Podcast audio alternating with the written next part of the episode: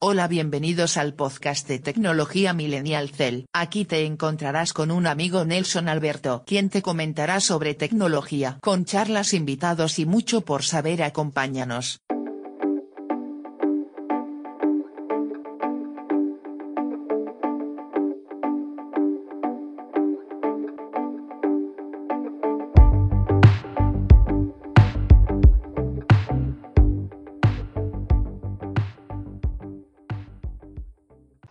Está claro. Nosotros lo, vimos, lo vimos, sobre todo nosotros dos, lo vimos bien en carne. Es que, por ejemplo, en marzo, bueno, al final de febrero, marzo, se canceló un evento llamado Mobile World Congress que se hace aquí en España, en Barcelona, uno de los mayores eventos de tecnología de todo el mundo. Es decir, ahí muchas de las presentaciones que hemos visto ahora, Xiaomi, Realme, Huawei, todas esas presentaciones se iban a hacer entonces.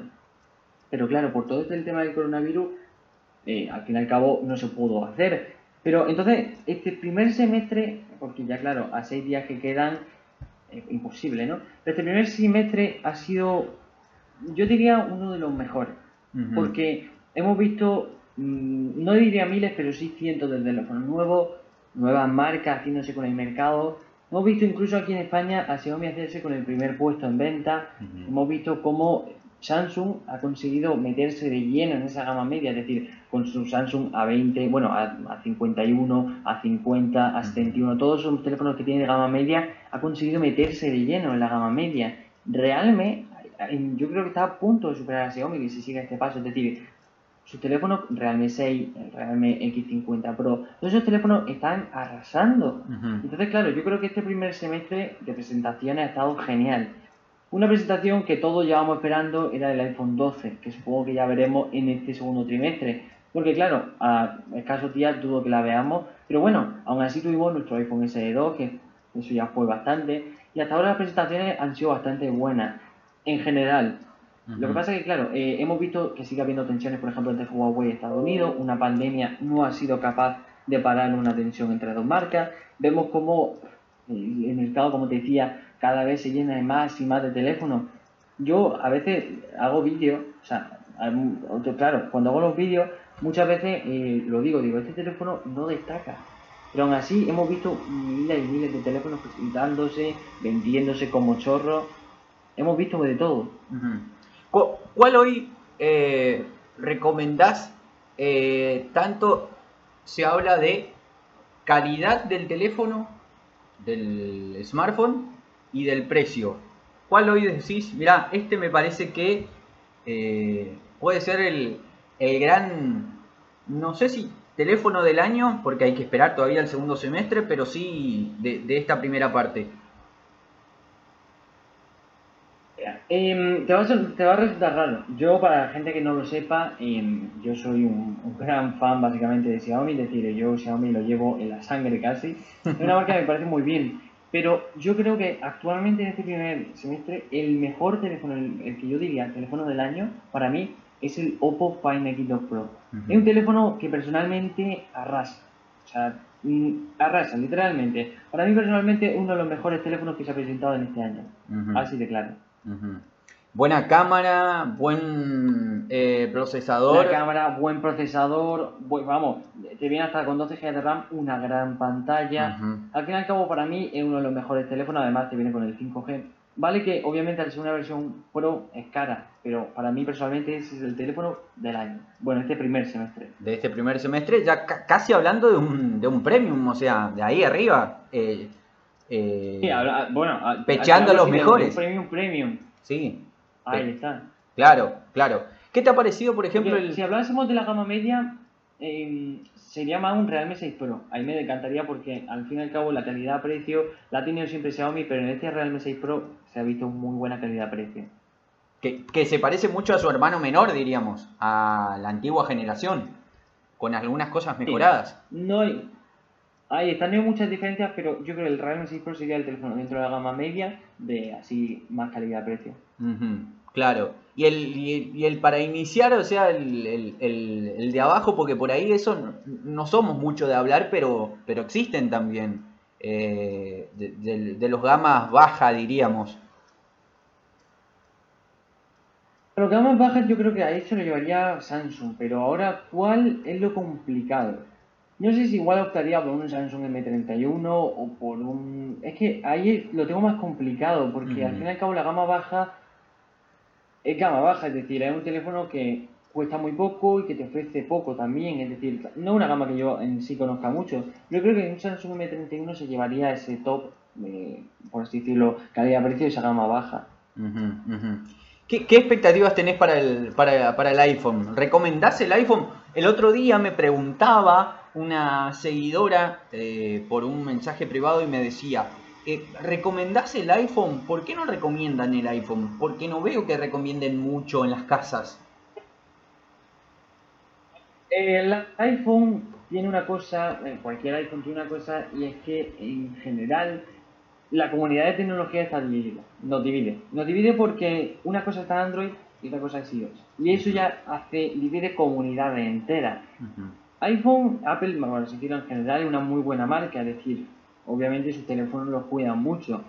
Pero al fin y al cabo, cuando nosotros nos piden recomendaciones de teléfono o cuál sería el mejor teléfono, etcétera, como las preguntas que me ha hecho ahora, no decimos un iPhone porque un iPhone es como muy especial, es decir, es muy específico. Cuando recomendamos teléfonos no recomendamos iPhone porque un iPhone es para una persona que está decidida a cambiar todo. Es decir, una vez que te cambia el sistema operativo cambia todo. Porque si te compras un iPhone, te compras un Apple Watch. Si te compras un Apple Watch, ya vas a por una tablet y te compras un iPad. De un iPad puedes pasar a un iPhone. Y de ahí, si necesitas un ordenador, te pasas a un MacBook o un iMac.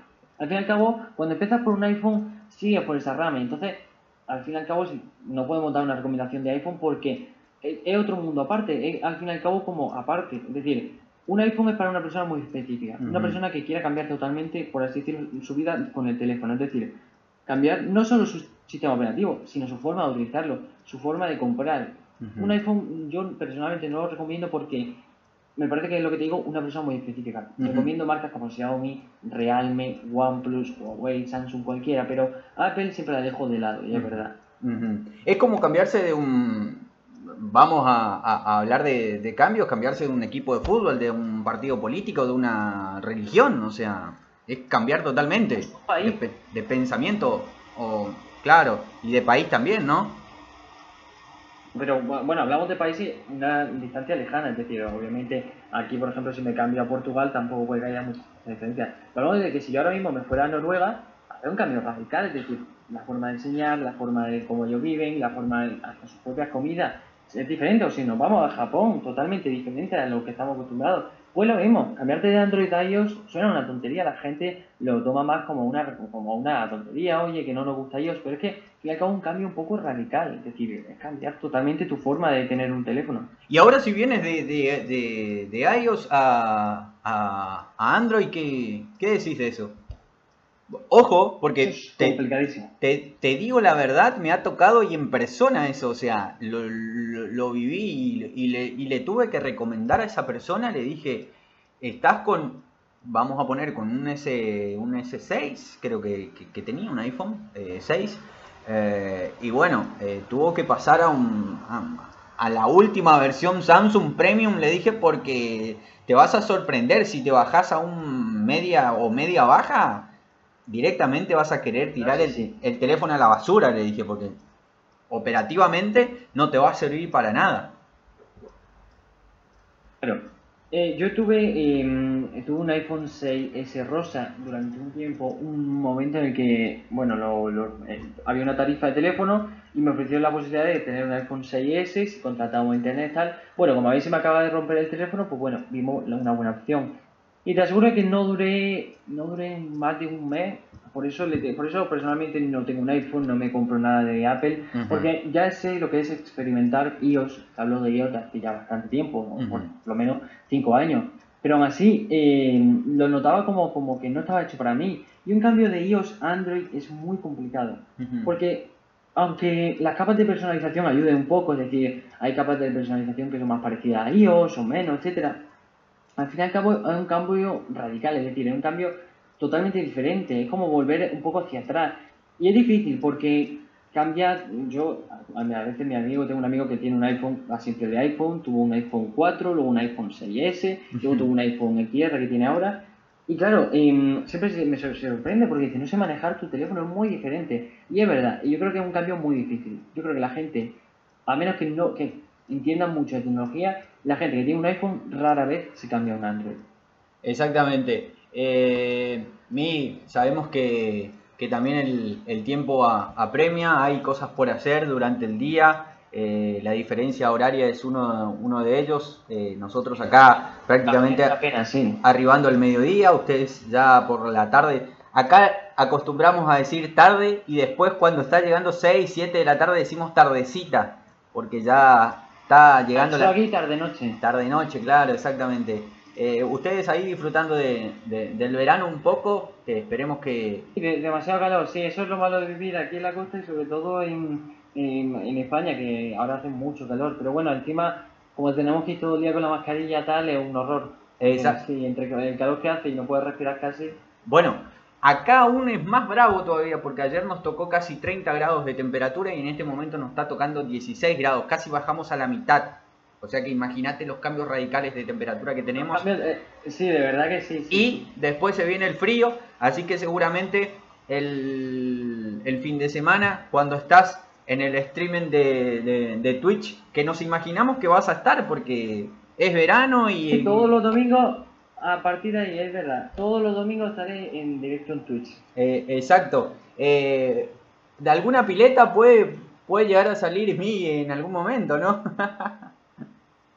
de, Sí, sí, sí. de alguna playa, eh, transmitiendo en vivo. Mirá, acá yo te, después te voy a enviar eh, un- una foto en particular de algunos atardeceres y demás, pero en el momento en el que vos estás transmitiendo, te podemos llegar a mandar algunas imágenes buenas de, de atardeceres increíbles, porque tenemos un río de por medio y la verdad que, que estamos a una, a una altura considerable como para poder Estaré mostrarte un, de paisaje recibir esa foto. un, un paisaje. Así que, eh, Mi, te agradezco por, por- por estos minutos eh, para con nosotros, para con la gente de, de Millennial Cell, porque yo no soy solo, o sea, me voy motivando a través de la gente que se va conectando, a través, nos vamos motivando de esa manera, ¿viste? Se forma una muy buena comunidad. Exacto. Y tú, Nelson, sobre todo tu comunidad en, en Cell, es una muy buena comunidad, una comunidad sana, una comunidad que se ve que está estructurada y eso es una alegría. Me alegra sobre todo participar aquí, de verdad para mí es una alegría. Estaba a escasos medio- 30 minutos que me acababa de despertar, estaba nervioso, estaba ya